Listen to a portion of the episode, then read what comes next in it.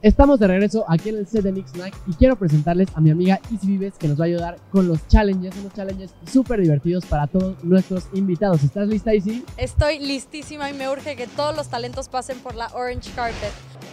So we're here with Gitanjali. Yep. You're an inspiration to all the kids in the world. So congratulations. Thank you. I appreciate it. I'm like so proud of you, and I don't even know you. Thank you so much. Thanks for having me. Thank you. So we're playing a game. You just have to get one of this Okay. and just answer the question. Okay? Which character would you be if you lived at Bikini Bottom? Sandy. Yeah, me too. Absolutely. What does it feel like to be at the Kids' Choice Awards? Um, this is, I was always a Nickelodeon kid growing up, so this was just a dream come true for me when they invited me here, and I think it was just so exciting, so fun. The energy, you can really feel it here. Um, you know, I'm, I think it's just great to be representing a part of our generation. So, yeah. It's so am- amazing. I'm so excited too. this is my first time in the Really? KCA of Los Angeles. Oh, wow. That's yeah, yeah. Great. How many years have you? I've actually never been to the Kids' Choice Awards, but I worked Really? at Nickelodeon for two and a half years, so this is my first time because How's COVID has shut it down. Oh, yeah. So this is my first time here, um, not virtual, and so I'm very excited to be here. Congratulations. Thank you. Thank you. I appreciate it. We're here with Orion. I am so happy to meet him. now, we want to know how much do you know about Nickelodeon? What color would you like slime to be if it wasn't green? I'd say because it's Nickelodeon, I would want it to be orange. I don't know. I it to be- Yeah, I will say that too. What is your favorite moment or performance in all of Kids' Choice Awards history? Um, let's see. Oh, I liked it when last year they set the Guinness World Record for most people slime that simultaneously. That was really cool. Yeah, that was really cool. Thank you so much for your time. We're here with Andre. Hi. We're Hi. so ha- so happy to to have you here. Thank you so much. It's it's awesome. This is this is huge. Compared to the last two, I think this is the biggest out of all of them. Yeah. I'm so happy too to be here. Okay, so now you can pick one question.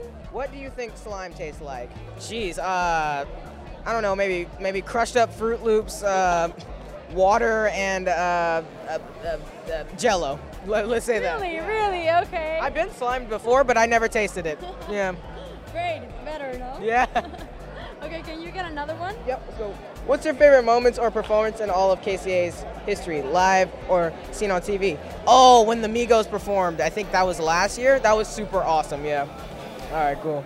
Thank you so much. yeah. Oh, can you send a little hi to all the kids that are watching us at Hi- Nick Snack at Hi. Latin America? Hi, guys. Um, uh, uh, have an amazing show. I mean, it's going to be awesome here.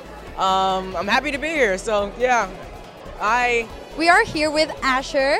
So we're gonna make some really quick questions, okay? Right, Are cool. ready? I'm ready. Okay, there you go. Got got one.